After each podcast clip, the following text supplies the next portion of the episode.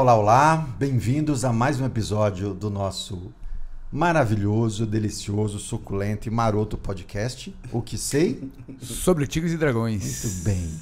E hoje, hoje é para chorar, hein? Vou tentar fazer a apresentação aqui do convidado sem ficar com os olhos. Eu confesso que eu já tô sem jeito, porque quando o, o- o mestre Léo Yamamura veio, eu fiquei sem jeito e acho que as pessoas perceberam. E tem pessoas que a gente recebe aqui no nosso podcast que são pessoas que fizeram, que fazem história, fizeram história, fazem histórias no Kung Fu nacional. E com o mestre que tá aqui do meu lado, eu também tô meio sem jeito. Acho que as pessoas vão Nossa. perceber, né, Gil? Exatamente, exatamente. Bom, a gente está recebendo aqui um ícone do Kung Fu nacional, não só aqui em São Paulo, enfim, mas certamente no Brasil inteiro. Mestre Dani Ru, muito obrigado por ter aceito o convite. Obrigado a vocês por me convidarem. É, eu acho que assim como a gente ficou surpreso com o aceite do mestre Léo, quando a gente começou a conversar com o mestre Dani Ru, a hora que ele sinalizou, não, quero muito, eu falei, nossa, Márcio, o Igor, ele, ele topou, ele vai. Eu ainda vai- achei que você tava brincando. Eu falei, Gil, é é, ele mentira. Vai, você vai tá gravar com a mentindo. gente. Então são, são, são mestres que, como o Márcio disse, abriram os caminhos aí para muitas gerações de Kung Fu, do Kung Fu, não só do Kung Fu, mas do Wushu aqui no Brasil, a quem a gente deve muita gratidão mui- e reverencia muito. Então, já quero abrir Obrigado. essa nossa, esse nosso papo manifestando todo o meu respeito, certamente do Márcio, do Igor também, e de muita gente que está nos assistindo aqui. Inclusive, algumas pessoas pediram o mestre Dani Rua aqui no, no nosso canal. Então, muito obrigado, muito obrigado pela, pela presença. Eu vou aqui fazer uma leitura de um brevíssimo currículo do mestre, só para gente. é, só para vocês que estão nos, nos ouvindo e nos vendo saibam de quem eu estou me referindo, tá bom? É, Daniel Xiaohu, mais conhecido como Mestre Dani Hu, é natural de Macau, que é uma ex-colônia é, no bar da China. É, filho, talvez eu erre as pronúncias, tá, mestre? Perdão. Xiao, Hu Xiaotian, é um mestre, um chinês de, de Hong Kong, teve aí como grande influência, e a gente começou aqui nos bastidores falando com o mestre sobre o como era impactante quando a gente ia nos campeonatos ou nos, nos festivais e entrava os alunos do mestre, todos eles vestidos de, de vermelho, para fazer as apresentações, e a gente ficava assim, com a boca aberta, pensando, nossa, que coisa incrível. É, e eu estou falando isso por conta do sistema que o mestre ensina até hoje, que é o sistema da serpente divina. Iniciou seu processo de aprendizagem nas artes marciais aos seis anos, sob a tutela do seu avô, mestre Hu Shi Wen, respeitado mestre da ilha de Macau, e depois com seu pai, mestre Hu Xiaotian. Com o falecimento dos seus dois tutores, passou a ter o seu desenvolvimento orientado pelo seu tio mais novo, mestre Hu Tsung Lun. É formado em artes cênicas pela China Dharma Academy em Hong Kong, com especialização em ópera tradicional chinesa, algo que eu não sabia, até comentei com o Márcio, falei, cara, que, que maravilha saber disso. Tem especialização em cinema também, é, como diretor de ação e coreógra- coreógrafo de ação. Já participou de diversas produções, certamente algumas delas vocês já devem ter assistido aqui no Brasil, e continua atuando muito com, com produção de cinema aqui no Brasil, tanto para TV, teatro, streaming e cinema aberto também. Ah, no Brasil, mi- ministrou aulas de Kung Fu na Missão Católica Chinesa, no Templo Yin, na Casa de Macau. E ao lado de um outro grande personagem, outra grande figura para o Kung Fu aqui no Brasil, o Dr. Enio Kuono, grão, e também junto com o mestre, grão-mestre Léo Mamura, foram um dos primeiros fundadores do que a gente conhece como a Federação Paulista de Kung Fu Wushu. E depois também contribuíram com a formação e a formação da Confederação Brasileira de Kung Fu. Ambas duas entidades que fazem um trabalho excepcional em prol do Wushu, incluindo aí Tai Chi e Kung Fu também. E acho que é isso. Pra gente começar aqui, sem eu ficar dando muito spoiler aqui, tá bom? Então, mestre, mais uma vez, muito obrigado pela presença. Prazer. E pra gente está sendo uma grande alegria recebê-los aqui, recebê-lo aqui. Márcio começa, que estava muito ansioso para começar. Olha, Vai lá. de novo, é, vou ser redundante, mas agradecer mesmo de coração a presença, porque a gente sabe que hoje o senhor desenvolve um trabalho é, com direção de, de arte, né? De, de, ah, com, com as pessoas meio artístico, a gente sabe que o tempo às vezes é muito curto e muito corrido, né? E, e a gente tem essa noção que o senhor é, dá um tempinho do tempo do, né, da vida do senhor para vir aqui, a gente sabe que não é fácil. Então a gente agradece muito enriquece, acho que para o Brasil, né, para todo mundo que está assistindo, para toda a comunidade Kung Fu. Muito obrigado. É um prazer porque é um tempo apropriado, É. né? Porque tudo que eu faço com cinema, com tudo, é Kung Fu. Entende? Então, quando você vê, tem uma oportunidade de ver uma geração mais nova né, é, discutindo a arte com tanta atenção e carinho, é lógico que a gente quer participar. Né? É lógico que a gente quer é, reforçar esse trabalho, né, mostrando a nossa admiração, é, estando presente. Eu acompanhei, como eu falei para vocês, é, várias entrevistas de vocês, né? E é muito interessante ver pessoas aqui que estavam nesse começo, né, da, da federação, é, amigos como o Léo, né, por exemplo, e a- o- uma entrevista que me chamou muita atenção, que eu já ressaltei algumas vezes, do Alon, né, ser o- Falou ali da loja, né, da GS. é, é, o nosso fornecedor de armas, né, que a gente Isso, brinca, né? então, estou contente de estar aqui também, recíproco, alegria. Que bom. É, posso começar, Gil? Ó, vai, Viu? pode. Então, a gente pode chamar o senhor de mestre? Pode? Eu não sei, porque às vezes pode ter alguém que fala, não, mas ele não é seu mestre, né? Mas eu acho que a gente tem o maior respeito e, Sim, sim. e pra gente vai ser a maior honra poder chamá-lo de mestre. É, pode ser de Dani também, não tem problema para mim. É, bom, eu acho que assim, na década de. Final da década de 80, início dos anos 90, a eh, digo a gente, as pessoas que da minha geração, geração acima de 40 e alguma coisa, 44, 45 anos, acho que todo mundo vivenciou uma época de ah, ir para a liberdade, né, em busca de, de A nossa China, nossa China, é, a nossa era China, que era a liberdade. liberdade, em busca de informações, de livros, vídeos, e ficava lá rodeando e tal. E a academia do senhor era na. na na- Conselheiro Conse- Furtado. Conselheiro Furtado, acho que colado no templo ali. Tem no né? Templo. Coin. É. Templo Coin. E era muito famosa a Academia do Hum. Senhor. Ali era o desejo de todo mundo ir lá praticar. Eu inúmeras vezes ficava lá assim, às vezes a porta estava meio aberta assim, e ficava assim vendo os alunos do senhor e tal. O senhor tem noção de quanto isso foi e ainda é grandioso? Não sei se na época às vezes as pessoas não, não conseguem perceber, mas assim, Dimensionar, né? mas todo mundo que eu, que eu converso fala disso assim, o quanto era grandiosa a escola do senhor. É, é muito é, é estranho ouvir isso, assim, mas, por exemplo, estranho não, curioso a palavra, né? Porque na época é, dos eventos, dos Aham. campeonatos e tal, a minha ideia, o que eu conversava com o Enio, é quando você falava de luta, é, todo mundo entendia é, a trocação de tapa, chute, etc. Né? Luvas, as coisas. Que eu não sou contra. Mas eu queria ter um. que a gente tivesse um diferencial para o grande público, já que era no ginásio do Ibirapuera. Claro. Entende? Então, eh, em razão do meu tipo de trabalho, eu tinha contato com, com imprensa em geral. Para divulgar a arte, eu achava que a gente tinha que expor a beleza dela primeiro. Uhum. Entende? Assim?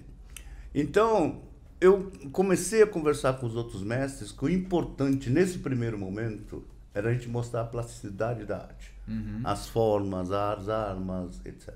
Para você fazer isso direito, você tinha que dar exemplo. Então, eu pegava meus alunos eles treinavam oito horas por dia. Tudo menino. Não, e eu me lembro que, olha? É. se não me falha a memória, acho que um dos primeiros alunos a irem para a China competir, acho que foi do senhor. não Foi o Zé Roberto Jardim que Isso, ganhou lá. Jardim, sim. É. Eu me lembro de ver entrevista quando voltou nas revistas, jornal. Tem um programa do Goulart.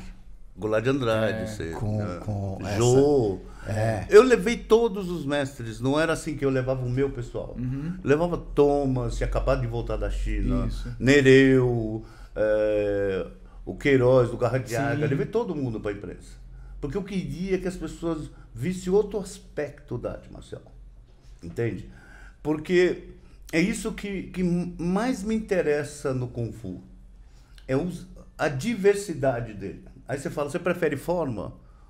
Você prefere luta?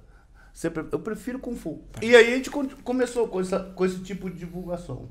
Quando abriu a federação, já estava meio consolidado essa coisa das escolas aparecendo. eh, tinha o Zé Roberto, esse aluno, tinha o Thomas, tinha outras pessoas aparecendo. Né? assim. Aí a federação, o Léo teve uma ideia muito interessante, que foi uma ideia do aspecto cultural. Morreu na época eh, a, a sócia do Mestre Lopes. E foi todo mundo lá. O, o Mestre Lopes estava muito triste, porque é uma pessoa que ajudou ele né, desde quando ele chegou no Brasil. E ninguém sabia como se portar tradicionalmente. Sabe? Como é que faz, né? Sabe? Se- Por que que tá dando bala quando a gente está saindo? Né? Porque dá uma- o chinês dá uma bala para você no final, um doce. É, então eu falei com o Léo, por que, que a gente não, não cria uns módulos né, que ensine a parte cultural? Né, para você entender. Porque, sabe, assim, primeiro, para ensinar Kung Fu, você tem que entender que você não ensina, o aluno aprende. Segundo, é, é uma arte completamente diferente da sua cultura. Então você tem que entender que você não deve deixar de ser brasileiro. Você é brasileiro. Mas é uma cultura diferente. Assim como o mestre também tem que compreender que é outra cultura que ele está abordando. Quando ele está ensinando você, é outra cultura. Sim. Então, é, esse aspecto era, eu achava pouco esclarecido. Então, tem uma, tinha aquela coisa de Kung Fu tradicional. de- o que, que é Kung Fu tradicional? Né? O que, que é? Não, mas fulano inventou o estilo. Todo estilo foi inventado. Você Sim. planta e nasce, né? sabe assim? Então, qual é o critério de julgar isso? Então, é, o Léo, como vocês tiveram a oportunidade de, de ver, ele é muito inteligente. Então, ele organizou isso. A minha esposa dava aula de chinês, é, de coisas básicas, né?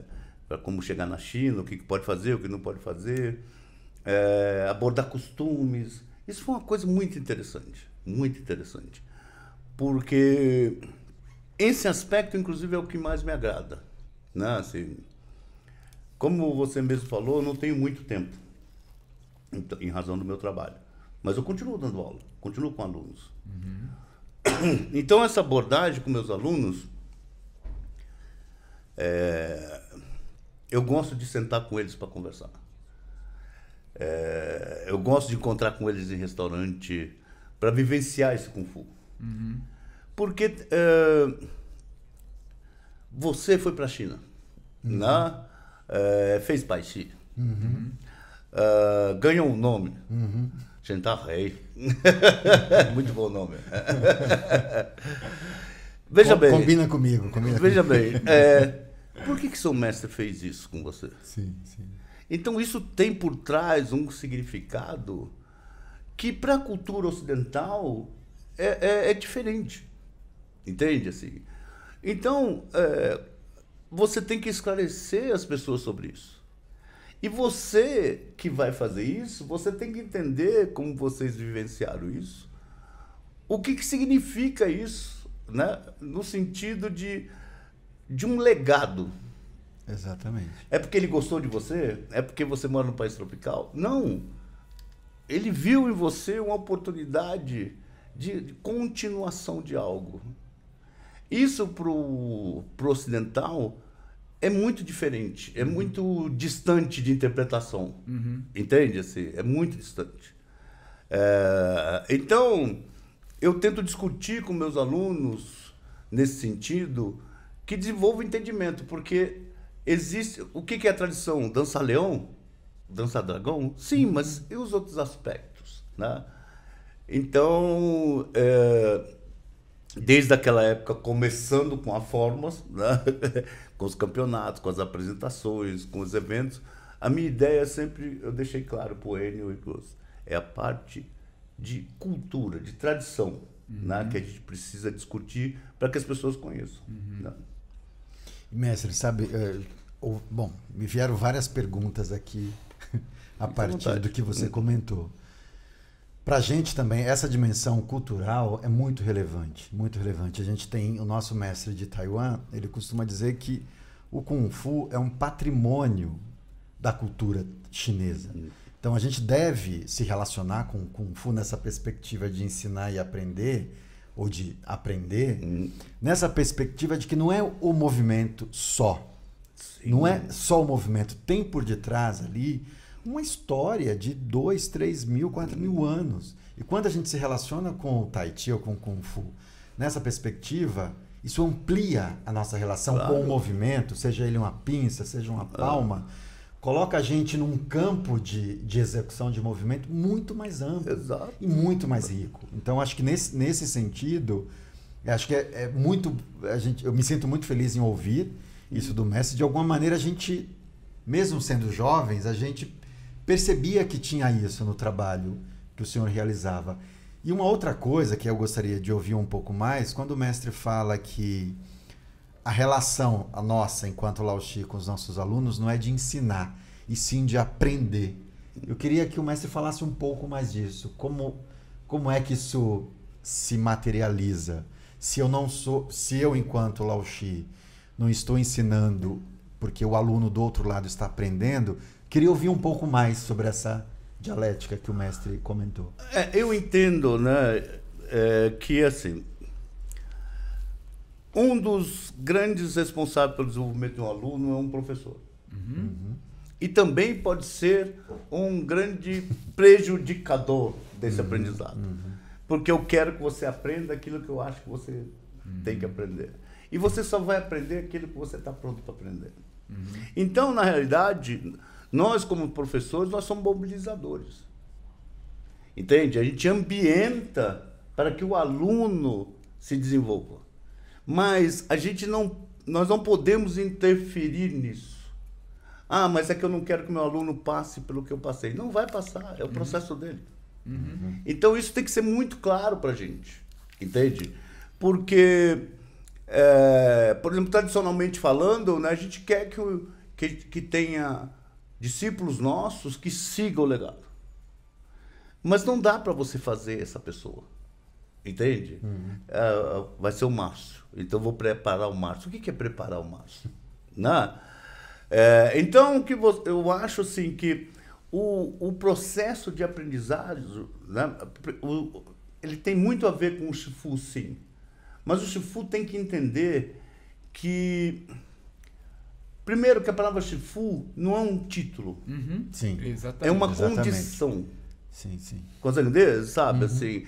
Então, essa condição né, é, te leva a ter um conhecimento aprofundado sobre uma arte, você sobre o seu estilo, você sobre o seu estilo, eu sobre o meu estilo. E a gente achar a, a uma maneira de transmitir isso. Então vamos lá. Kung Fu, louva-a-Deus, tigre, serpente, garça, é só isso? E quando acabar as mãos? Né? Assim, acabou os sistemas? Não. O, o estilo Chan, o, o seu estilo, ele, ele tem uma coisa que a gente chama de Chueli. Chueli quer dizer lógica do sistema. Então, quando você faz aquele movimento, Sim. ele tem uma lógica, ele não é porque ele é um movimento. Entende? Quando você faz qualquer outro movimento do seu estilo, ele também tem uma lógica. Essa lógica é baseada no quê? No que a gente chama de Chuanxin, que é a natureza do sistema. Entende? Assim, é- tem uma diferença disso. Não é você imitando animal, eu faço serpente, mas nós não vamos arrastar no chão. Né? Sabe? Então, como você achar a natureza disso? Como você achar a lógica disso? Que é uma coisa que o Alon falou que eu gostou muito. Aí as pessoas querem saber um monte de forma. O que é saber um monte de forma? É saber executar? Então você podia fazer jazz, é a mesma coisa. Lambada, é a mesma coisa. Que é uma coreografia. Aprender várias coreografias e Então, você saber a forma é você buscar a natureza dela. Isso é muito interessante. E aí, para um aluno aprender isso, o Shifu tem que saber ambientar ele para isso. Que não adianta ele querer explicar isso. Né? Assim, como é que você cria essa ambiência para que ele perceba isso? É muito interessante, por exemplo, né, que é, me chamou muita atenção a conversa dos dois sobre a saudade do mestre. Uhum. Né? Isso é fundamental. Sem a proximidade, não há essa possível tradição sim, que as pessoas sim. falam. Uhum. Porque Kung Fu, ele está relacionado. Eu estava explicando outro dia isso para um aluno, né?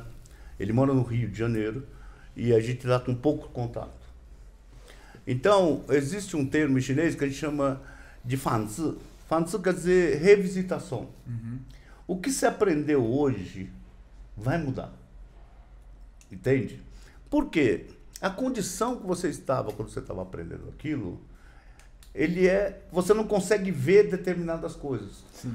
Porque você é novo, porque o processo Sim. é novo, etc.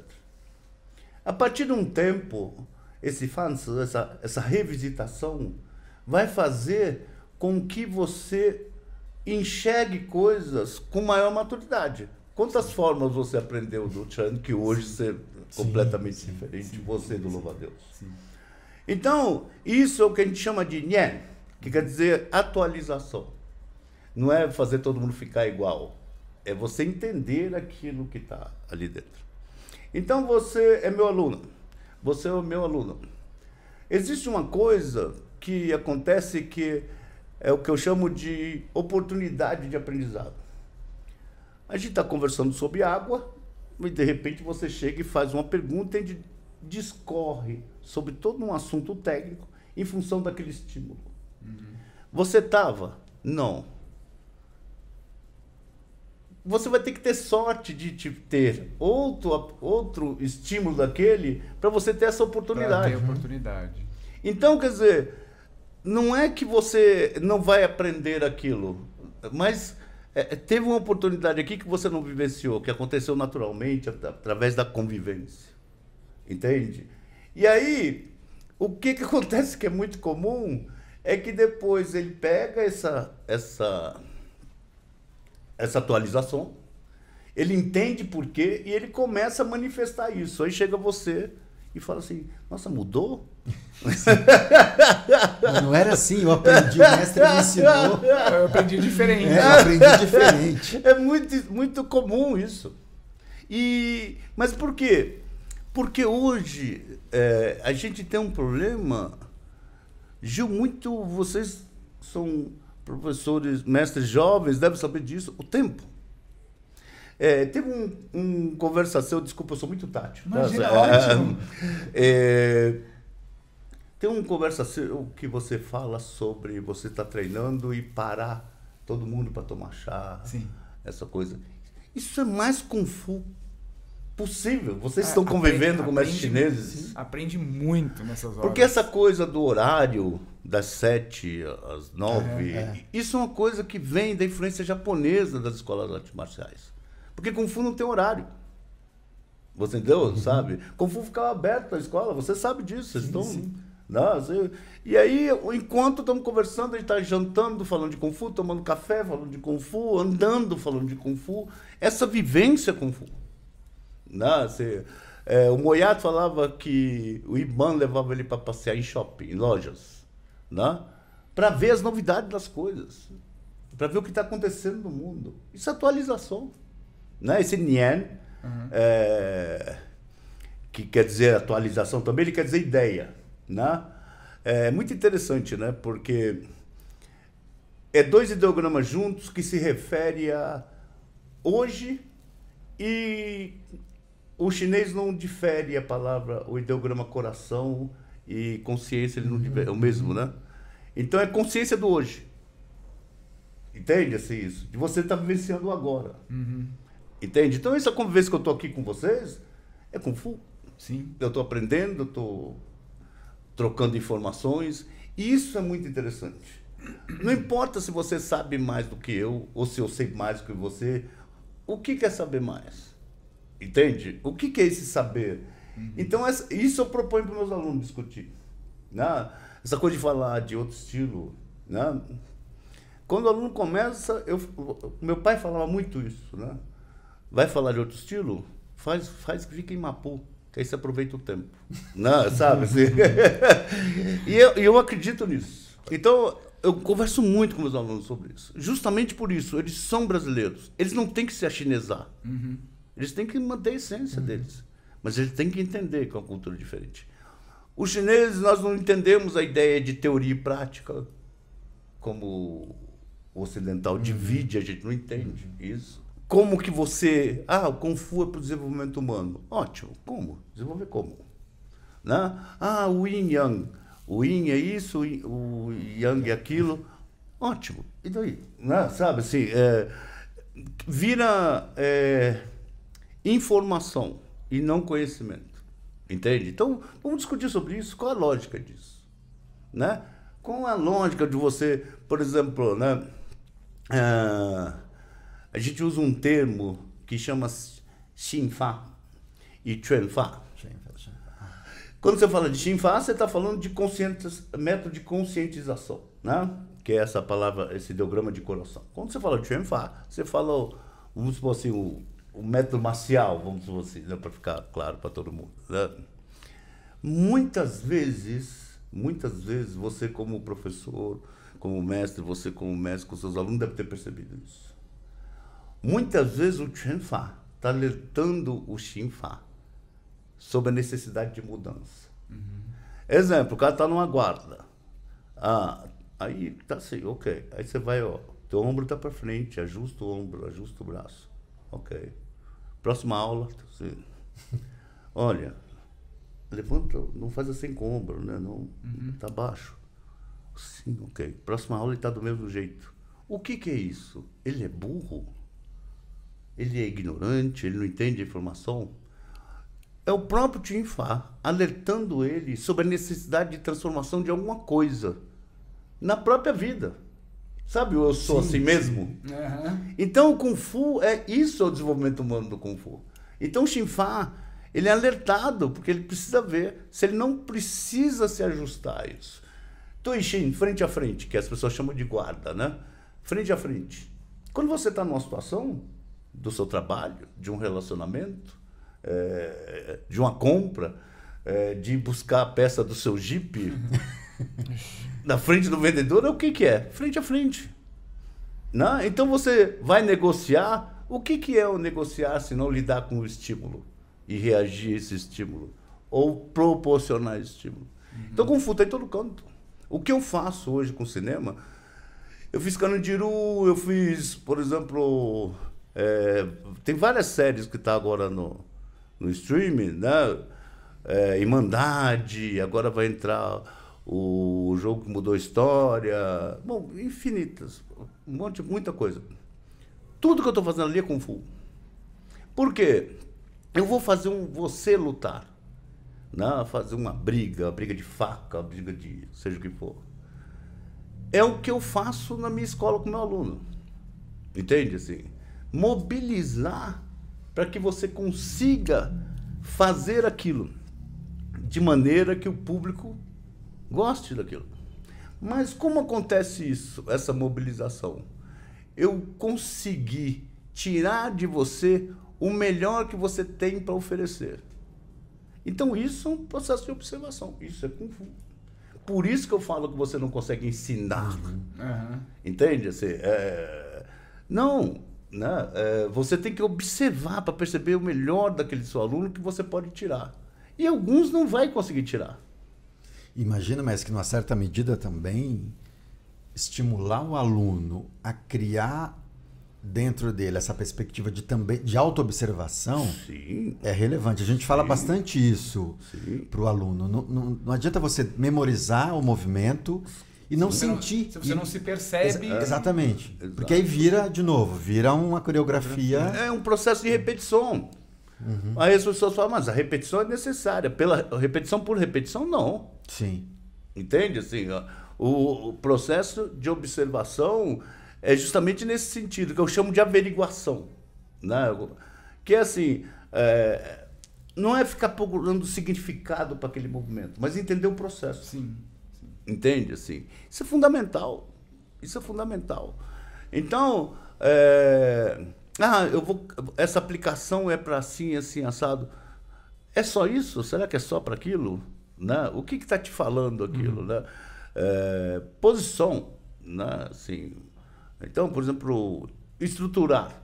Estruturar você faz no Kung Fu com a sua postura, uhum. etc., com o seu posicionamento, mas você necessita disso para a vida. Então, essa observação vai te ajudar tanto no como fora dele. Uhum. Né? Então, isso é um processo que vai para mim para o desenvolvimento humano. Né? É você observar esses aspectos. Né? Então, quando você falou né, de todo mundo ir tomar chá, né? essa é a hora de você estar receptivo. Uhum. Porque o que, que é? Tirar você do ambiente de repetição. Uhum. Vou tentar de novo, não consegui. Vou tentar de novo, está muito rígido. Vou tentar de novo, será que tá bom? Então, quer dizer, aquele, aquele yamcha, que a gente chama, né? De sair para beber o chá ali, é justamente o, o deixar, perceber o seu Kung Fu, perceber o seu Kung Fu, trocar informação, é, perceber coisas, né? E, e imagino que isso facilite, inclusive, para a gente se aproximar mais dessa dimensão da naturalidade, né? Porque eu lembro que lá em Taiwan, quando a gente foi para Taiwan, e mesmo também na, na China continental, esses momentos do chá, geralmente começa todo mundo junto tomando chá, mas depois o mestre vai falar, Márcio, faz lá. Isso. E a gente continua tomando chá que o Márcio está fazendo lá e a gente está é, claro. observando. Então tem um processo de aprendizado que acontece também por meio dessa observação, né? Sim. E desse, de, e desse momento dessa pausa do chá para você opa, observar o outro e ver como é que ele está fazendo, como é que ele está se movimentando. É. Então, e, e, acho que essa é uma outra dimensão que, para a mente ocidental, isso é bem difícil, né? Essa coisa de você entender que você, olhando o outro, sem precisar se movimentar, você também vai aprender claro. sobre aquilo que está sendo, claro. tá sendo feita. E é algo que a gente vivenciou muito e vivencia hum. até hoje na relação com os nossos mestres. Mas acho que eu te interrompi, né? Não, é, eu ia emendar um, um assunto aqui, agora entrando um pouco no, no audiovisual, né? Na, na uhum. é, como que é montar uma cena para pessoas que não são do, da arte marcial e tentar, de alguma forma, inserir nelas que não é só um movimento, como acabou de, de ser dito, né? Que não é, não é só a repetição. É, existe algum paralelo quando... Eu não sei se, se, se o mestre faz a preparação do ator também ou só monta sim, a cena. Sim, sim. Como que é esse processo? Se pudesse explorar um pouco... É, então, é, é, é continua do Kung Fu, entende? Que a primeira coisa, a ação é dramaturgia. Então, por exemplo, as pessoas acham que o texto, né, é, o que o ator fala, que é dramaturgia. Uhum. Aí na hora de lutar, ou na hora de correr, ou na hora de brigar, não é. Uhum. Então ele chuta. Ele chuta por quê? Né? Ah, não, ele vai. Me chamavam para fazer cena, me dava uma folha. Aí eu olhava a folha, era a cena. Aí ele senta e o Márcio, o Márcio cai no chão. Mas por que ele soca o Márcio? Ele é briguento? Ele pratica alguma coisa? Ele é frustrado? O que, que é? As pessoas não tinham ideia disso. Né? Não, a cena é só isso. Mas por que, que acontece isso? Né? Assim, é, o que, que impulsiona ele a fazer isso? Então as pessoas começaram a me dar os roteiros a partir daí. Por quê? O que eu faço é que os atores conte, contem a história daquela, daquela personagem, corporalmente. Então, como ele adequa como falar, como gesticular, porque gesticular também é ação. É, como lutar, como brigar, como atirar. Entende? Assim? Então, às vezes você pega, por exemplo, é, uma, uma atriz que vai ter que fazer. Eu já fiz o Tony Ramos, vamos usar o exemplo. O Tony Ramos fez uma briga de faca na Grécia com quatro pessoas. O Tony Ramos tinha 72 anos na época. Então não adianta eu querer que ele dê mortal. Entende? Assim? Uhum. Então eu tenho que explorar aquele potencial dele. Quando você faz isso, o ator passa a confiar em você. Ele passou a confiar em você, você faz qualquer coisa com ele. Uhum. Entende? Assim, era uma briga que ele caía, os caras iam para cima dele, ele rolava por cima de cama tal, mas tudo dentro da, do potencial dele. Entende? Que é a mesma coisa que você faz com o aluno. Entende? Assim, uhum. é achar esse potencial dele para que ele consiga perceber e sentir aquilo. Aí ele vai manifestar. Entende? Vai uhum. manifestar. Porque é, a gente fala assim, né, que a primeira abordagem do Kung Fu, na minha escola, a gente chama de Chuan Lu. É um movimento pelo movimento. Entende? Assim, é como se fosse uma coreografia. Uhum. Ele vai pegar a forma. Depois a gente chama de Chuan Tao, que é um conjunto técnico. Ele pegar essa forma que ele pegou e analisar os movimentos dela, averiguar as possibilidades dele. Né? Isso vai resultar no que a gente chama de Trento, que é o terceiro estágio, que é um princípio técnico. O que, que é isso? A sua maneira de manifestar o seu louva-a-Deus, a sua uhum. maneira de manifestar. Porque isso é próprio seu. Uhum. Não é corromper, mas não é repetir o igual. Uhum. Entende? Tradição é, é, é, exige renovação. Senão não sobrevive, imagina. Uhum. Não, o tempo, como é que era o tempo lá do. Pega um aluno na sua escola e põe ele seis horas treinando. Não tem como, ele, um é engenheiro, um é não sei o quê, Sim. pai de família, não tem como. Então você tem que ajustar isso. Na, né? em Macau, por exemplo, tem um, uma coisa muito comum que chama chok, ou conti, que é um prato que os, os chineses não entendiam, não conseguiam falar canja, canja, aí virou conti. é muito comum você passar meia-noite perto da escola de Kung Fu e tá um monte de aluno começa comendo aquilo. Porque é a hora que tem o Kung Fu, a discussão do Kung Fu. Que legal. Entende? Assim, é, o pessoal gosta muito do Bruce Lee, né? Fala muito do Bruce Lee, que aliás, assim, é, tá fazendo 49 anos da morte dele e ainda continua o ícone, né? Sim. É, tem uma marca de, de tênis famosa que fez um, um tênis comemorativo agora dele. Falei, caramba, agora, né? Sabe? Então, muito interessante. Mas o Bruce Lee tinha um negócio que ele ficava na porta esperando os alunos chegar e falava que o Ip Man não estava. Não ia poder dar aula, que não estava se sentindo bem. E os alunos iam embora. Então a primeira ideia que as pessoas têm é ele subir e treinava sozinho. Não, ele chamava o imã para jantar. Porque aí saía a conversa desse Kung Fu que eu falei que é a oportunidade, não, o momento oportuno de acontecer uhum. uma conversa. Uhum. Não, assim, é, essa parte que me interessa, inclusive com os atores. Né? Como uhum. você faz ele analisar aquilo, entende? Assim, é, e não ter medo de errar. Que legal. E o senhor tem essa autonomia de é. trabalhar desta maneira com Se eu não tiver, eu não trabalho. Entende? Assim, o é... diretor, por exemplo, não chega para você e fala assim, ó, tem muito ciúme. Uma hora. Muitos. Quanto, quanto menos. Quanto, quanto, melhor o diretor, menos ciúme. Quanto pior o diretor, mais insegurança. Entende? Assim, é... E aí eu falava, no começo falava muito, os créditos, o primeiro nome é o seu. Relaxa. Entende? Assim, é... Mas hoje muito melhor. Hoje muito melhor. Muito melhor. Mas o senhor já está quantos anos trabalhando? Ao todo, 30 e poucos anos já, quase 40. É. Mas eu faço ópera, eu faço. Eu acho mais difícil trabalhar com a ópera. Né? E é o que eu mais gosto. Mas aqui no Brasil ainda é difícil. Né? Uhum. Mas eu adoro trabalhar com ópera, né? Porque a pessoa saber usar a voz daquele jeito, né? Assim, é... Uma vez eu levei uns dublês, tem uma cena de uma ópera que a personagem, a protagonista morre no final, se mata. E eu cismei que eu queria usar uma dublê para fazer aquilo. Né? E era a Carla Camurati que dirigia lá no Rio e ela topou. Então eu treinei uma dublê para esconder e ela sair num determinado ponto e se jogar do castelo. Né? E a cantora era uma norueguesa e ela assumiu que era ela que pulava. Não, fui treinado pelo Dani Rua, era muito gostado dessa história. Porque todo mundo, como é que você conseguiu fazer uma diva pular, né? Assim, é, ela quis, né? Mas é, eu, eu tava com os dublês e os dublês jovens e eles não curtiam muito ópera. Né? Ai, chato, né? Sabe o que? E aí eu coloquei eles numa hora do ensaio e começa a cantora cantar e eu vi que ele ficou muito emocionado. E eu falou para ele, tá gostando? Ele falou, nossa, a voz dela é demais, né? Eu falei, você notou que ela tá sem microfone? Aí, nossa, ele se, o olho dele encheu d'água, né, cara? Porque a mulher atravessando uma orquestra no fosso, né? Sabe? Sim. Tudo. É, e um treino de respiração absurdo. Tem uma cantora chama Eiko Senda, que o exercício dela é de Qigong.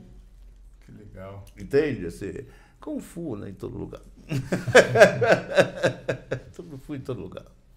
Que máximo. Uau, e o senhor já teve. Quais foram assim, alguns atores que o senhor. Não sei se pode citar ou não, que teve mais facilidade de lidar, ou se foi muito difícil no sentido da pessoa. Porque às vezes pode ser que a pessoa às vezes não, não ajuda também, né? Assim, ah, isso eu não vou conseguir.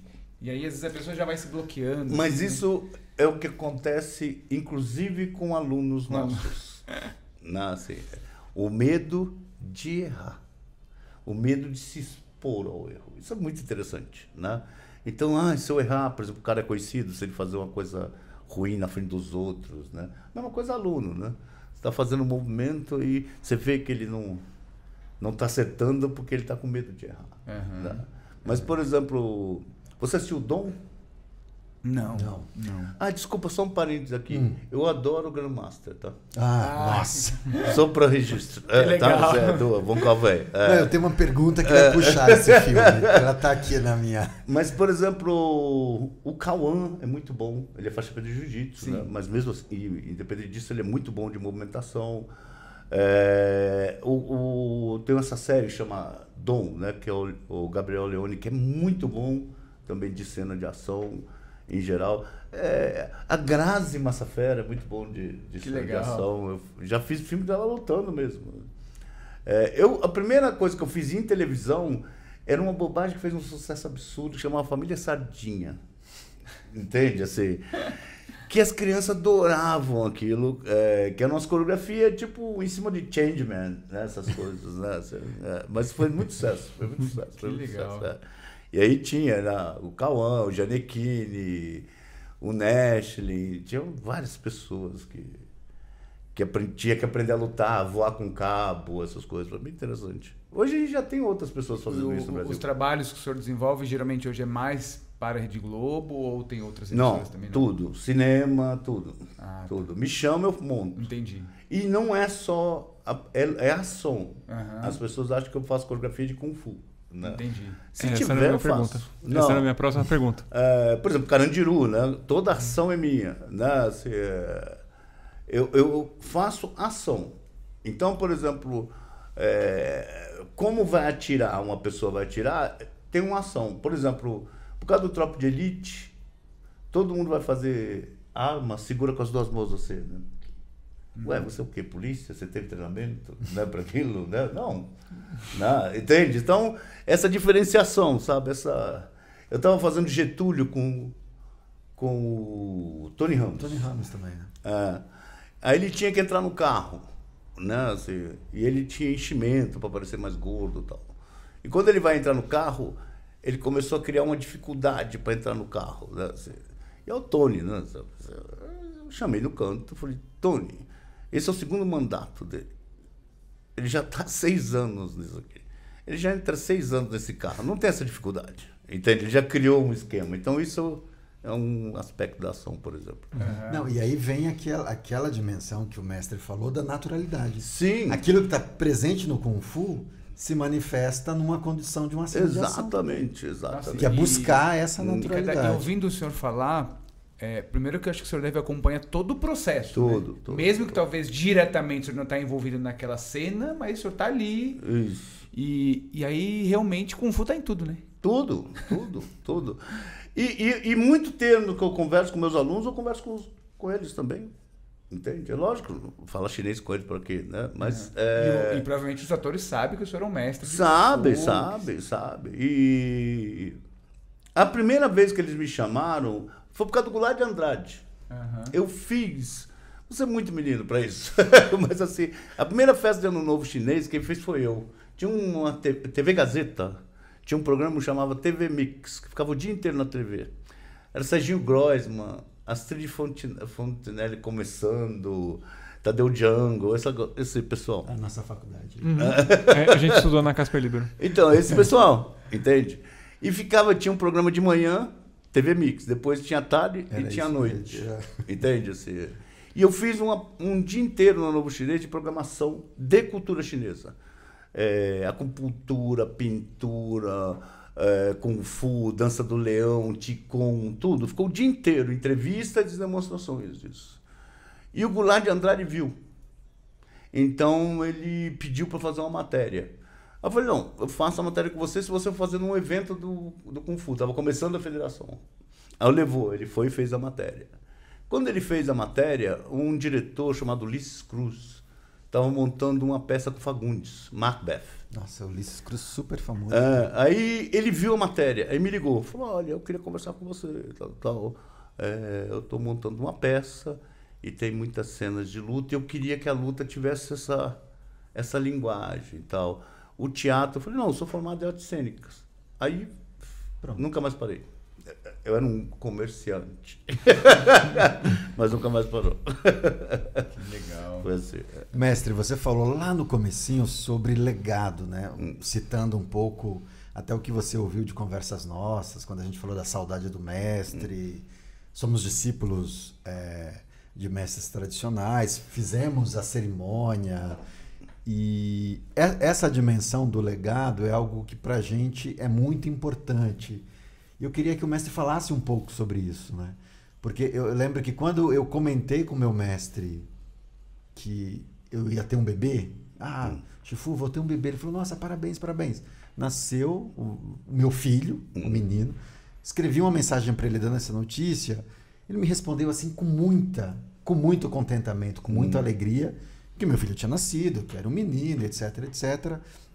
E depois até falou algo do tipo, que bom que bom que você vai, vai poder continuar, a linhagem vai poder continuar uhum.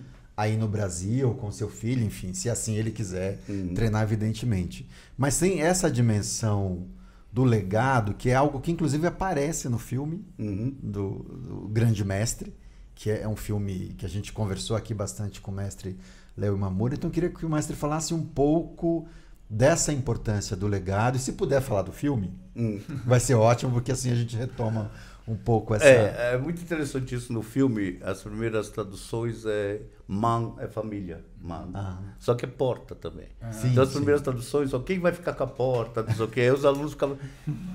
Qual porta que é que eles estão falando? Que importância dessa porta? Que é o termo para usar família, né? Mas é, um legado, querido, assim, é, é você preservar e passar para frente aquilo que você aprendeu transformado, apropriado. O que, que acontece? O Kung Fu que eu estou passando agora né, para os meus alunos não é o mesmo que eu aprendi com meu pai. Que não é o mesmo que ele aprendeu com avô dele, com o pai dele. Por quê? A arte morreria se ela, não, se ela seguisse esse, essa coisa igual, né? Quando o teu mestre está é, tá te passando esse legado, é para você preparar a próxima geração para receber ele. Então, quem faz essa transformação não é o seu Shifu. Quem faz essa transformação é você. Uhum. Olha a responsabilidade que é. Uhum. Porque essas coisas que a gente está falando de tempo, de da convivência ser menor, tudo, quem conhece é vocês. Então é vocês que têm que preparar esse legado para continuar aí à frente dentro dessas condições. Porque eu ou o seu mestre não sabemos dessas condições. A gente não já adequou o que a gente tinha que adequar.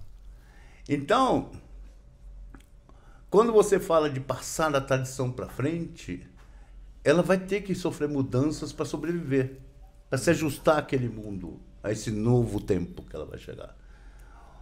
Você não pode corromper. Uhum. Você pode transformar. Kung Fu é transformação. Mas você não pode corromper. Então, por exemplo, é, eu tinha um aluno, tem um, algumas escolas têm um símbolo que chama Tchau Pai, que é uma placa preta escrita em dourado. Principalmente a escola do Sul usa muito isso. É, então, quando um mestre dá aquilo para você, ele está falando que é para você formar sua família. Entende? Então, por exemplo, existe o clã do que é o do seu mestre. Uhum. Mas existe é, a linhagem. Por exemplo, família a gente fala mampai, mampai. Man é porta uhum. e pai é tipo ramificação de um rio, sabe? Uhum. Tem o rio Amazonas com vários afluentes. Então esse pai é isso. Então, quando ele te dá essa autorização para você abrir a sua família, né, você seguir a sua família, é, você recebe uma placa, normalmente, ou alguma simbologia, cada escola, mas no sul, era, em geral, era o, o. Então, atrás dele está escrito um negócio. Na frente está escrito normalmente o nome do sistema, as coisas, e atrás está escrito um negócio. Né? Isso tem uns, uma simbologia muito grande, muito grande para o chinês. Eu já tive aluno que o aluno deu para ele e ele pôs na parede. O aluno fez, deu para ele e ele pôs na parede. Quem sabe menos?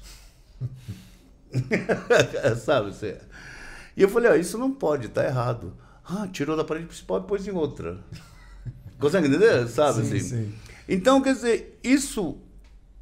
Isso é um exemplo de corromper. Exatamente. Né? Nessa perspectiva Exatamente. Da, da tradição, do legado. Mas por que, que você corrompe? Isso você tem que analisar. Uhum. Você está longe do seu Shifu. É, você pergunta para o seu Shifu que há várias maneiras de estar longe. Sim. Uhum. Né? Inclusive, do lado dele você pode estar longe. Né? Então, é, é, as pessoas confundem muito disponível com disponibilidade. Uhum. Entende? Se fazer disponível é tipo. Você amanhã é seis, estou lá. E você vai e repete todas as seis. Isso não quer dizer que está acontecendo nada. Só que você está lá todas as seis. Você não tem disponibilidade de perceptiva. Né? A percepção em chinês, é, a gente tem dois termos para percepção, se você olhar no dicionário. O primeiro, ele se refere a conhecer o seu conhecimento. Olha que interessante. Né? Então, eu transmito alguma coisa para você. Ótimo. Mas você tem que conhecer, você tem que averiguar aquilo para conhecer esse conhecimento. Senão, ele não vai para frente. Senão, você interrompe o legado. Uhum. Uhum. A segunda interpretação é uma expansão intelectual. Ou seja, aquele conhecimento ele não pode ficar restrito dentro da escola.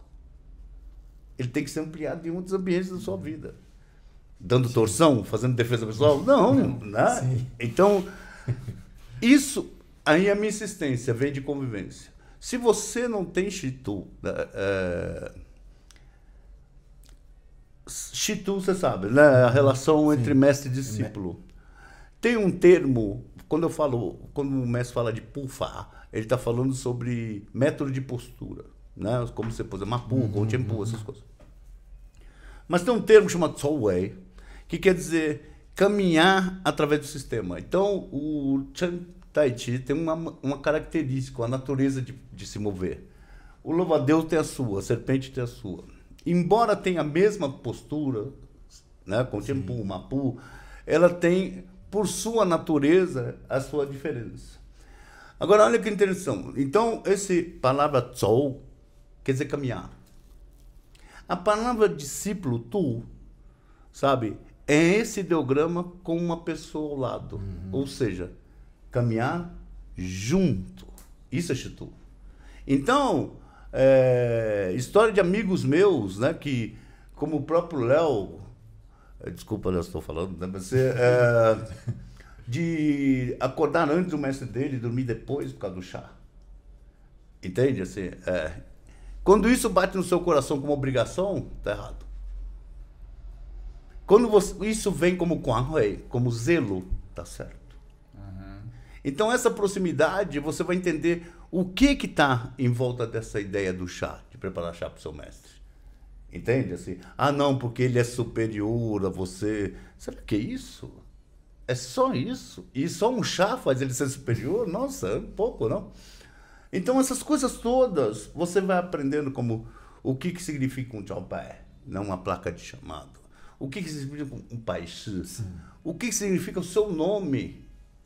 Veja bem, seu mestre te deu um nome e sobrenome. Você é reconhecido pela família. Uhum. Você entende o significado disso? Nossa, né? é, é, tão profundo. É né? muito profundo. E, e a família te aceita. Né? Sim, profundo sim. e importante. Né? E a família te aceita. Então aquilo é um voto de confiança que você pode e deve transmitir aquele legado. Uhum. Agora, ele não vai fazer você transmitir esse legado. Entende? Porque Sim. isso é uma atribuição sua. Exatamente. Aí volta aquele assunto lá no comecinho. Né? É, eu mobilizo você para que você aprenda. Entende? assim? Mas quem aprende é você. Uhum. No seu ritmo, no seu tempo. Tá? Quando o professor começa a fazer o papel do mobilizado, normalmente ele está prejudicando. Uhum. Entende? Assim? Então isso você vai aprendendo com o seu Shifu. Na, na minha casa, a, a minha, os meus mestres estavam na minha casa. Então eu acordava com eles, dormia com eles, comia com eles, todo. Né? Mas era muito interessante ver eles conversando. Uhum. Quando eu era pequeno, ver meu pai conversando com meu avô, ver uma discussão sobre Muranchuan, sobre Mujong, né? Uhum. Mujong que chama aqui. É, sabe, essas perspectivas né? de escrever, como pintar, como estudar um ideograma, essas interpretações dos ideogramas, para mim é uma coisa que eu faço muito com os, com os alunos, né? E eu lembro que meu pai ainda viu falar isso, né? Se, não importa se ele está estudando, está entendendo, importa que você está tá transmitindo. Uhum. Uma hora aquilo acha embocadura, é. né? Sabe? Porque é muito interessante essa parte. Né? E essa parte, quando você vai interpretar esse ideograma, como eu vi várias vezes você fazer com outras pessoas, você está exercitando uma interpretação, um entendimento de um assunto, ou seja, você está ampliando esse conhecimento. Uhum. Então você vai entender isso numa forma, né, numa sequência de movimento. Você veja bem, é, como, eu falei, a gente não separa teoria e prática. Uhum. Então eu falo para você, né? É, ele está explicando a aula de para você, então ele fala, ó, aqui você contém. Quando você contém, você faz assim, assim, assado. Tal. Isso, teoricamente, não funciona. Por quê? Só através do contato com você uhum. que eu vou entender o que você falou. Sem o contato, sem essa sensação tátil, não dá para saber se eu estou forçando, se eu não estou forçando, se eu estou conseguindo apoiar, se eu não estou conseguindo apoiar. Uhum. Entende? Por isso o sentido de humanidade dos chineses, entende, né? De enxergar o outro, né? Mas veja bem, que interessante. Então eu tenho esse contato com você, eu entendo esse apoio. O que, que você acontece numa escola às vezes? Você vê o aluno disputando com o outro, né? quem bate, quem defende, quem não sei o quê. E eu, e, então isso é uma coisa que a gente esclarece. Você está batendo na pessoa que está te ajudando a entender isso. Ele não é, é, seu inimigo. Às vezes, às vezes eu mesmo acontece isso. É, é muito interessante, né? Você vê aquela coisa e fala. Uau, uau. Que... Ô, mestre, é, mudando um pouquinho só para a parte mais técnica do, do estilo que o senhor ensina, é, o senhor consegue dizer para gente um pouquinho como foi mais assim a criação do estilo? se teve influências de outras técnicas. Ah, boa pergunta. É... O estilo serpente hum. Sagrada, não? Isso. Serpente sagrada. Sagrado divino, né? Uhum. Shan uhum. é um atributo a Deus, né? Sim. o mesmo divindade. Shan, o mesmo Shan de Shao, de Shao Shan. Uhum. Sim, sim, hum. sim, eu sei. Sim, é. Mesmo Shan de... É... O, os indícios disso é que esse, esse vem de um, um monge chamado Payun, uhum. é, do norte. Com a vinda dos Hakka, sabe o que é? Hakka. É, o povo estrangeiro, né, que é o, o chinês do norte para o sul, eles trouxeram é, muitas técnicas oriundas dessa região. Uma delas é o que a gente chama de Zhoukuman, que é a arte da suave habilidade. Né? Quando esses, isso chega no Sul, é no, no auge da, da Revolução Chinesa, lá com Qin, Ming, essas coisas. Então, estou resumindo. Né? É, claro, claro. É, gerou um estilo, né? gerou vários estilos, há assuntos que falam sobre vários estilos. Né? Mas entre os estilos que gerou, gerou o Fukin Parrock, é, Garça de Futian, é, gerou vários né, estilos que hoje estão é, transformados, mas estão no nosso meio. Né? E gerou uma, uma técnica né, chamada Shehe Papu. She, cobra, é, garça, uhum. Papu, oito passos. Que uhum. até o Long, o Jack fez um filme uhum. né, sim, disso, sim. É, que é uma parte disso. É, dessa técnica, é, uma pessoa chamada Xin Fong, é, desenvolveu o, a leitura do, da serpente. Por isso é, o nome Shan, em homenagem ao monge que ensinou ele. Ah. Né? É, as características do, do meu sistema é envolvimento, né? trabalhar com envolvimento e explosão. Que eu, os nomes devem ser diferentes, claro, mas é muito parecido com uma, uma lógica do Chan, do pouco que eu conheço, de é, Chanzu e tal, uhum. né? envolvimento explosão. Né? Assim, então, é, de como você empregar essa suavidade sem ser frágil. Que as pessoas confundem fragilidade Sim. com suavidade. Sim. Né? É, eles são seis formas de mãos nuas. Né? É, e ele é dividido em, em domínios. Então, por exemplo, você tem exercício técnico, primeira forma, né, que a gente chama de nível Shechaochu. É, Shechaochu quer dizer serpente busca pérola. Essa pérola no sentido de sabedoria, quando você entra para pegar o sistema. Então, existe um exercício técnico que é pertinente a ele. É, que a gente ele está relacionado ao que a gente chama de tridimensionalidade. Então a gente vai trabalhar Shan, profundidade. Depois a gente vai trabalhar a forma. Depois a gente vai trabalhar um aparelho que é pertinente a ele. Quando a gente passa para a segunda forma, o nível Johorechonfong, quer dizer, suave vento de outono, é você entender essa diferença de uma, uma aparente verdade. Então, uhum. o que, que é suave? Né? Se, uhum. é, então, a mesma coisa, ele vai fazer um, um exercício técnico, vai fazer a forma e a natureza dele aborda a largura. Quando? É, aí você vai fazer o terceiro, que é Hoilu, caminho de volta, uhum. que está se relacionando a Fanzi, aquele, aquela revisitação. Então, a mesma coisa, tem é, essa abordagem de exercício, instrumento e a forma e você está discutindo o terceiro item da tridimensionalidade, que é cal, largura. Então, você, nesse momento, você, vamos dizer assim, você encerra uma primeira trilogia do sistema. Né? Você, é, onde você vai abordar as armas pertinentes. Tal. Eu ensino de uma maneira que eu aprendi, né? com algumas transformações. Uma delas já está ensinando para ocidentais. Né? Você, mas isso me pega muito, é muito importante para mim essa história de você entender a natureza da fórmula. Uhum. Entende? Assim, se é tudo igual, por que precisa de tantas? Uhum. Entende? Então você entender a natureza dele. Né? Assim, é, e a natureza, nesses, nesses quando vocês praticam Kung Fu, sabem disso, mas assim, a natureza de um sistema chama Tsiran, é a natureza de um sistema. Né?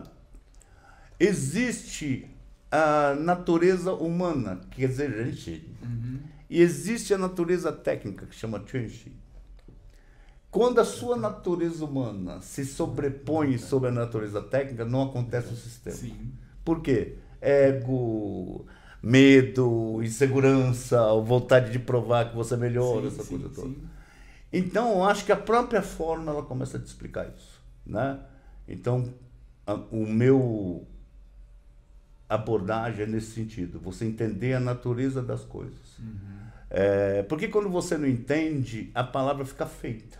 O que, que eu quero dizer com isso? Simplicidade. Ah, não, eu sou simples. Deixou de ser. Você acabou de falar que é simples. Ah, não, eu sou muito modesto. Deixou de ser. Entende? Então, simplicidade não é simplório. Uhum. Ah, então, é, eu gosto que os meus alunos averiguem para estudar o que, que é a natureza daquilo, como aquilo se manifesta. Entende? Não importa quanto tempo. Né? É, não importa que ele erre. Né? Uhum. Se você não consegue errar, você não consegue fazer coisa nenhuma. É a coisa mais fácil que tem. Né? É, então, como é que é que você discute aquilo? Né? Eu sentia no começo que os alunos tinham uma necessidade de resposta. Isso é preto, né? Você está me perguntando ou está afirmando? Não, sabe assim, é, porque o medo de errar, de se expor, muito grande. Né? E não, né? é esse o desenvolvimento. e, e isso, e, e aí entra a natureza nesse sistema que eu falo do atualização. Então, isso é isso, né? É. Aí passa um tempo, você fala, não, o Chifu falou que era isso, né?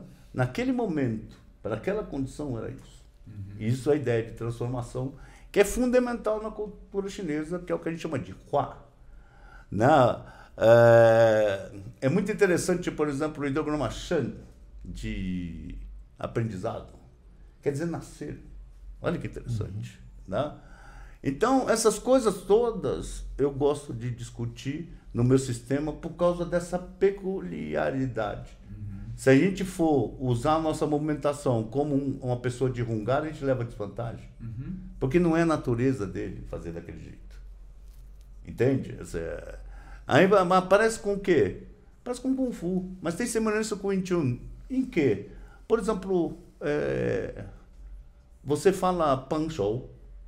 Pan Shou, uh... o cantonês, o Wing fala Ponsal. Né? É, o que quer dizer bonsal? Bonsal quer dizer antebraço. Você pode dar o nome que for no louva-a-Deus, isso aqui é bonsal. Uhum. Você pode falar o nome que for no Chan, isso aqui chama antebraço. Tem outras leituras? Tem, de asa. Mas sabe assim, entra naquele aspecto que eu falei do movimento. E não é a natureza do movimento, uhum. e não pelo movimento em si. Né? Nossa, mas eu não sei você, Nossa. mas ouvindo o mestre falar aqui, tá dando uma saudade da China. Ah, eu tô com muita saudade. É, enfim. Tô muito saudade. Eu acho que isso é uma, é uma outra dimensão importante, porque às vezes os alunos me perguntam assim, eu estou dando aula e às vezes eu fecho um pouco os olhos. E teve um aluno que uma vez me perguntou, ah, por que, que você fecha os olhos nesse movimento?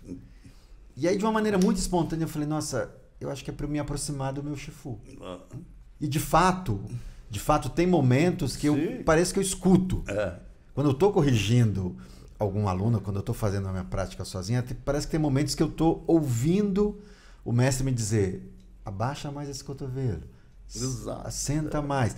Isso de alguma maneira me aproxima dele, mesmo eu estando a muito, muito, alguns muito quilômetros. alguns quilômetros. O meu pai é falecido há tempo já, e eu é. sinto isso. Eu fui ensinar uma arma que eu nunca ensinei para um aluno, né? Assim, eu estava conversando com ele, né? que eu comecei e parei. E depois eu. Por quê? Porque a arma era eu fazendo. Uhum. E não o que eu aprendi. Consegue entender? Não? Sim, sim, sim. Então eu tive que achar um processo de resgate para achar a natureza da arma original para passar para ele. Porque o que eu estava passando era, já era a minha visão. Uhum. Como que eu descobri isso? Com essa lembrança. Uhum. Entende? Assim, sim, sim. De ver meu pai falando alguma determinada coisa. Né? Isso é muito forte, né? Isso, Isso é fica... muito forte. Isso é o que a gente chama de Shitu, né? É a relação mestre-discípulo. Uhum. É... A, essa aluna minha, essa discípula que fez o, o chá que eu dei para vocês, uhum. a mim, é, a gente estava discutindo, ela foi para Macau muito pequena, né? Assim, a família de Macau. E ela visitou Macau muito pequena. E aí, ela louca para voltar. Né? E aí estava discutindo sobre isso, né? É uma coisa que você vai sentir no Brasil. Você vai lá para fora, mas você vai sentir no Brasil. Mas essa própria convivência que você teve com os mestres, se você prestar atenção, ela tem códigos, aromas, uhum. ruídos, uhum. sabe assim? É um, um cheiro da comida. Você passa, você olha, você fala, nossa, é, é te remete imediatamente. Sim. Tem aquele cheiro lá que, de um, aquele remédio que o mestre usa em Taiwan. É, o... que é tipo um pó, que inclusive sim, tava outro dia a gente achou lá na academia. E na Paial. Sim, uh, isso, isso, isso, isso, Nossa, aquele uh, cheiro é... Ele dava pra gente às vezes, não, isso aqui é bom. Uh, entende? Então isso, esses ruídos, esses aromas, esses gostos, é, você cria na sua relação com o seu chufu. Como que ele toma o chá, uhum. é, eu, eu tenho um, alunos que brasileiros que conviveram com chineses muito tempo que corta laranja como chufu, uhum. como chineses. Por causa que ninguém ensinou cortar laranja sim. assim. É a convivência. Né? E é isso que faz o ser autêntico de você aprender. Né? Isso foi uma outra coisa também que me perguntaram quando eu passei alguns meses na Vila Shen. Me perguntaram algo do tipo: Ah, você teve aulas teóricas sobre Confúcio? Uhum o mestre parava para falar sobre Confúcio, para passar os, as ideias de Confúcio. E eu falei, não, porque isso está igual em Taiwan. A gente vê isso na relação. É então a gente reconhece que esse conteúdo tem, tem relação com Confúcio, porque tem a cordialidade, Sim. tem vários, vários princípios. Então, de alguma maneira, e essa observação que o mestre fala de como cortar, Né? Uhum. Quando a gente recebe o mestre aqui, tem essa preocupação. Bom, somos nós que cozinhamos. Uhum. Então, se a gente vai servir uma carne para ele, você vê uma carne desse tamanho, a gente corta meio que a moda chinesa hum. para facilitar, inclusive. O quartz. É, é o quartz, o uso do, hum. do, do hashi para você facilitar. Então, são essas pequenas etiquetas, ou esses pequenos aprendizados que a gente, na observação, de novo, hum. a gente vai aprendendo e vai. Que é a convivência. Exatamente, é a convivência. Que é a convivência, entende? Assim, então, por exemplo, tem coisa que, por exemplo, você é o grande chifu.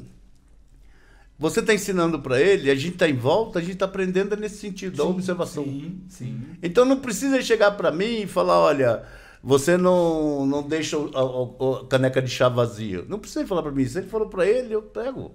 Tu já sabe. Sim. E aí entra aquela coisa, né? Assim, você é o Shifu, eles são o Shishon, né? Quem era um membro da mesma família a gente chama de mantu, né? Man de porta, tu de alunos. Então, a gente, nós somos três mantus aqui, três membros da mesma família. Quem é o mais velho? Ele. Tachishon. Ok. Você é o mais novo? Hã? Shidi. Eu sou um Shishon. É, não é só você que ensina a gente, que uhum. esclarece a gente. Entende? Eu uhum. sinto que isso tem uma dificuldade, é um tabu, né? É, o Shidi fala alguma coisa, né?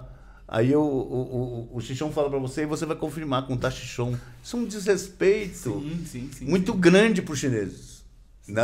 Assim, é, é, o meu avô falava um termo que é português, né? que às vezes so, somos delicadamente desrespeitosos.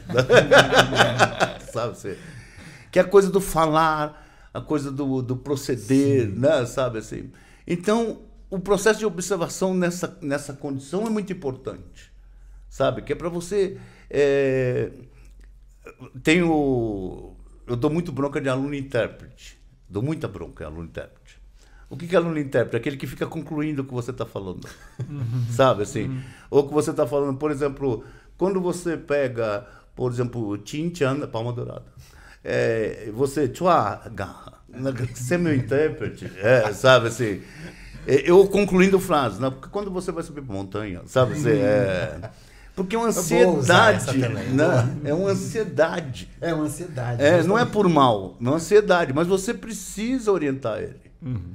Porque isso vai fazer ele perder a oportunidade. Nós perdemos uma coisa, né? O meu colega de Jeep, né? Assim, é, que a dialética ficou, a conversa, ela ficou numa disputa de opinião. Uhum. Ah, é importante o diálogo. Então vamos dialogar. Porque você quer que me convencer. E eu tenho que convencer você. Não é isso. Eu falo isso Acaba, com o aluno. Ali acabou o diálogo. Né? É, o aluno fica falando, não, mas isso aqui para entender, não sei o quê. Se, eu, se não está servindo, vai procurar outra escola. Sim. E eu não estou tratando você mal. Não é isso. Não desmanchou o carinho. Só que vai para outra coisa, não é essa via aqui. Porque não é um processo de convencimento. Uhum. É um processo de transmissão. Entende? Então, é, é, quando você vai abordar determinados alunos, é, você, você no seu dia a dia vocês vão notar, não só dando aula. Eu estou conversando com você, quando eu falar, por exemplo, eu gosto do microfone cinza porque é melhor. Quando eu for explicar por que, que eu prefiro, você já não está mais me ouvindo. Porque você prefere o preto. Então você já está organizando toda uma conversa para me convencer que o preto é melhor do que o cinza. Entende? Uhum. Então você não abre a sua mente. Então isso não é um diálogo. Isso, isso eu chamo muita atenção dos meus alunos sobre isso. Você não está treinando direito. Eu sei, Chifu. É. Eu, eu me perdi, agora eu vou dar um, um jeito. Ele acha que isso é mudança. Isso é constatação. Entende? Assim, é, a mudança está na atitude. A partir do momento que ele volte a treinar ou volte a fazer, aí houve uma atitude. Então aquilo é um começo. Entende? Antes disso é uma constatação. Entende? Ele só constatou que ele não está fazendo. Em que que muda? Não, mas isso é o primeiro passo. Só se tiver outro é o primeiro. Entende? Assim, senão não é. É o último, né? É, entende? Assim, sabe? Então, essa, essas, essas armadilhas é, eu, eu, eu, tento discutir com o Kung Fu. Né? Então, muitos alunos eles, os, os intérpretes, por exemplo, eles não entendem porque eles não estão ouvindo. Você está falando e ele já está querendo ser genial. Muitas vezes, na grande maioria das vezes, não é por mal. É para mostrar que ele está interessado, é para mostrar que ele está estudando, uhum. ou seja, qual for. Mas isso ocupa um espaço que devia estar tá livre. Então, é, é, por isso eu senti uma necessidade muito grande de sair com os alunos, sentar para conversar com os alunos, é, discutir filmes, uhum. é, é, essas coisas, sabe? Tirar da arte marcial não mais do que ela tem para oferecer ali, eles perceberem isso. Porque é lógico, Kung Fu ele começa pela ação. Sem, sem o corpo ele não, não acontece. Uhum. Aí depois você vai discutir o que você quiser, confucionismo em cima desse momento, taoísmo, budismo, mas ele tem que começar pelo corpo. Entende assim? Só que eu não quero que fique só no corpo. Eu não quero que fique só na escola. Né? Um, aluno chegava, um aluno que eu gosto muito, inclusive ele chegava da escola, ele trabalhava num banco, ele chegava no, no treino. Aí eu falei, tá tudo bem? Sempre tinha uma coisa, é, tá acontecendo isso, isso, isso, é, não sei o que. Tá... Dia eu falei para ele, olha, todo dia você está trazendo o banco para cá, para o Kung Fu. Tá resolvendo os seus problemas? Não, então tá na hora de você levar o Kung Fu para o banco. Sabe? Ou seja, usar o que você está aprendendo para transformar aquilo. Né? É isso. Bom, a gente começou esse papo falando um pouco das experiências que nós vivemos quando a gente era bem jovenzinho, ali nos anos 80, 90, quando a gente encontrava a sua escola, os seus alunos, é, demonstrando e participando dos campeonatos. Eu queria perguntar uma coisa para o mestre. De lá para cá, que mudanças o mestre viu ou vê em relação a essa, esse ensino-aprendizagem do Kung Fu?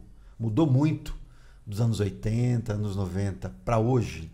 Se sim, quais mudanças mais significativas o mestre vê e que adaptações o mestre teve que fazer ou faz para poder seguir ensinando o tradicional? Eu acho que o primeiro acesso à informação. Uhum. Isso foi uma coisa é, grandiosa que aconteceu. Uhum. E aí, nós precisamos de vocês. Uhum. Vocês são brasileiros, estão tendo acesso à cultura chinesa em uhum. loco. Para ajudar a esclarecer esse desenvolvimento. Então, por exemplo, outro dia eu vi um, um artigo assim, é, desmitificando as lendas do Kung Fu. Você começou a errar. Porque assim como os índios no Brasil, é, se usa os mitos e as lendas para passar uma informação. Então não é que você tem que prestar atenção no cara voando com quatro pés. Não é isso. Sim. É o que está ali inserido de uma maneira não óbvia. Que é a coisa do Kung Fu, é, de um termo que eu gosto muito, que é Yao Yu Min, que tem nas formas. O Min é um aparente aquilo que você olha para sua forma, tem tudo, mas olhando das formas num, num Taolu, você olha aquilo aparente. O que, que é o desenvolvimento? Você descobriu o Yao, o que está oculto nele. Que as pessoas acham que é coisa secreta. Uhum. Secreta é aquilo que seus olhos não estão acostumados a ver. Entende? Não tem segredo no Kung Fu. Desculpa cortar, mestre. Isso que o senhor está falando, o nosso mestre falou, um dos primeiros papos que nós tivemos, ele falou assim: Kung Fu não tem segredo. Não tem. É exatamente isso, esse termo que o senhor está falando. Entende? Então, eu acho que agora está vindo muita informação. Uhum. Muita informação. De uma cultura, de novo, muito diferente da sua. Entende? Então, é, essa ideia de desmistificação, essas coisas, tem que tomar muito cuidado uhum. para entender como você está abordando isso. Que se for por uma ótica brasileira, ocidental, é lógico que vai entrar em choque. Então, você que tem contato com o seu chefu lá, na vivência, na convivência, você tem material para ajudar a esclarecer uhum. isso. Uhum. Você é a mesma coisa. Então, essa ideia, o desenvolvimento agora, primeiro, ele vai ser expansivo, vum, grande, sabe? Mas carecendo de determinadas estruturações, de, de direcionamentos. Mas uma evolução muito uhum. melhor do que antes. Você não tinha acesso à informação. Uhum. Né? É, eu tive uma loja de arte marcial na Liberdade, que eu vi as coisas mais é, diferentes na época. Eu estou falando da década da 90, no começo de 90, uhum. de um mestre chamado Bruce Lúcio, que era um, um indivíduo muito grande, negro, que andava com um kimono de. aquela saída de banho japonesa. Uhum. Que ele dominava cinco estilos: é, dragão, tigre, leopardo é, e o estilo esotérico.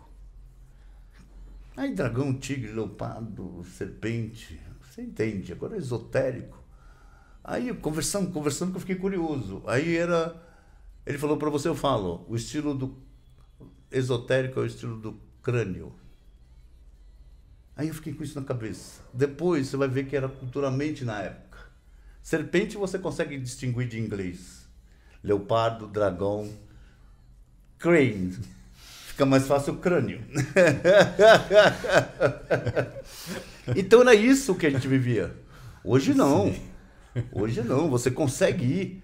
É, os alunos do, do 21 que vão na, no, no túmulo do Imã. Uhum. É um ritual interessante, um ritual respeitoso. Antes você não conseguia ir, não tinha ah, placa.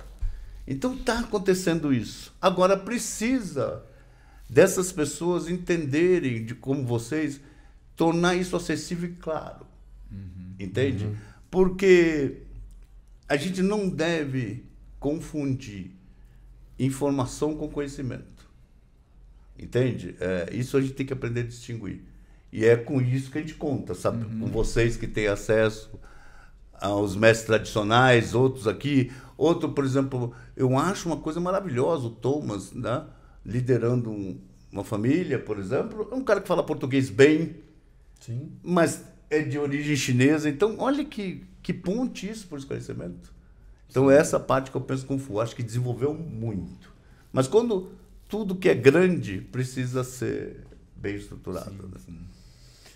Uau, uau, uau. Igor? Continua aqui? quietinho. Se deixar, não, é, tem se programa. Deixar, continua aqui. Tem programa que eu prefiro escutar mais do que perguntar coisas. Aprendeu? Foi uma aula? Uhum, eu tô processando ainda. Nossa, eu, pra mim foi. Aqui tá sendo. Quer dizer, está sendo. Ah, que bom. Também fiquei muito contente, Nossa. tanto que passou o tempo eu não vi. Não, e eu acho que essa dimensão que o mestre falou bastante do criar espaços oportunidades, na verdade, para essa troca, isso de fato é Kung Fu. É, é muito Kung Fu. Sim.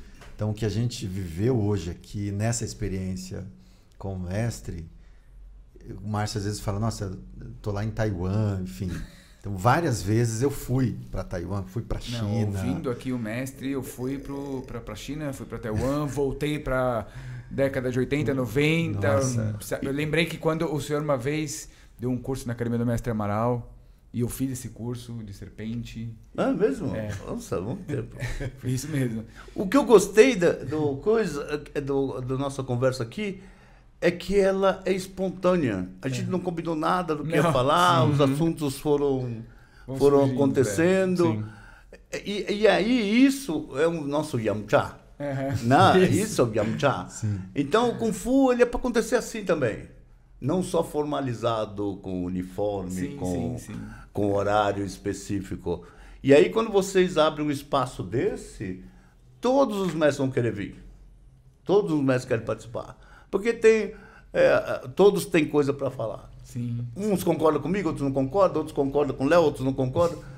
O que é interessante é que tenha várias opiniões, é. né? Várias opiniões, isso que é. Acho que o mais importante é que os mestres, o senhor, você sinta acolhido, assim. Não, né? me senti muito bem. Muito é isso bem, que a gente espera, que a gente quer, Não. e com muito Não, respeito muito muito poder ouvi-los, né? Indico a todos os chifus que queiram participar. é uma grande oportunidade de falar sobre a sua arte. É. No geral, falei de cinema, falei do meu trabalho. Quer dizer, eu estou falando de Kung Fu. Essa pessoa sou eu. Né? Sabe, assim, para encerrar, né? Assim, quando você conversa isso, você desmistifica. Uhum. Né? Uhum. Um aluno está seguindo você, você como chufu. Você pode contrariar ele em alguma coisa, ele não gostar uhum. disso e seguir. Mas aí entra o Alon que eu falei. Sim. Sai e seque. Consegue entender? Sabe assim? Não. Ah, não, mas ele me frustrou. O Chifu é um homem. Ele vai te frustrar, como qualquer outra pessoa. Seu pai vai te frustrar. Sim. Seu filho vai te frustrar alguma sim. coisa. Né? Sabe? Isso é normal, porque é um homem comum.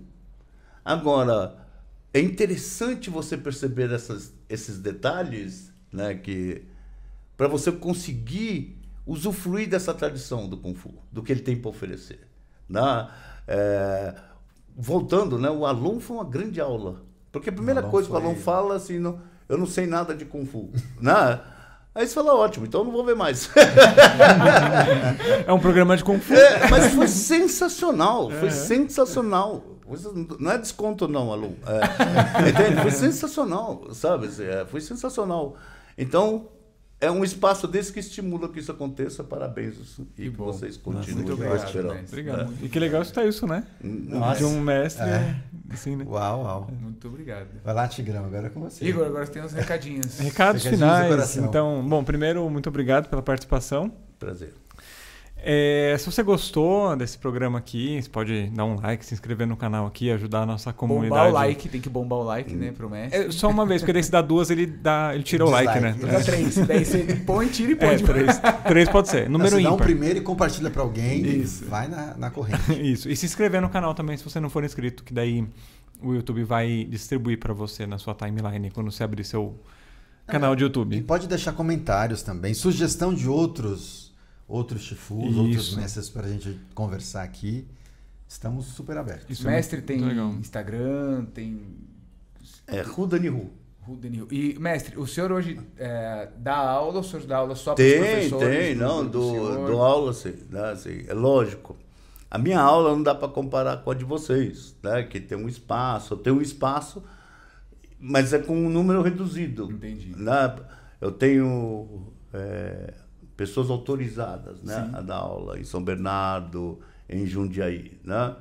É, no Rio, mas assim, não dá para estar presente, então é mais restrito. Mas continuamos aqui firme, lá na Vila Mariana, aqui em São Na Paulo. Vila Mariana. É, Aqui na Vila Mariana, onde é, onde é a es- a escola do senhor. Isso, lá perto do Colégio Arquidiocesano. Ótimo, vamos colocar o endereço, né? Sim, no- na descrição tem o, as informações da, da escola. E, bom, tá aparecendo esse Pix aqui, ó. Se você quiser contribuir de alguma forma também pro, pro canal, tá aparecendo. E se não for financeiramente, pode também é, mandar no- nos grupos de, da sua escola, da sua família. Natal tá aí, Natal Ano tá- Novo Não, não, É, não, não, sei. ixi, não sei se é, esquece não. essa parte, não sei. Natal não. Não sei se vai sair antes do A Natal. Páscoa tá aí. Não, eu acho que é um ato falho já desejando que saia antes. Ah, é. tá? Enfim, a Podemos gente remanejar a agenda aí, Isso, né? Podemos remanejar a agenda. É, bom, e é isso aí então, né? A gente se vê daqui no, no, no próximo programa, tá certo? É isso. Muito Valeu. obrigado. Obrigado tchau, a tchau. Obrigado, obrigado.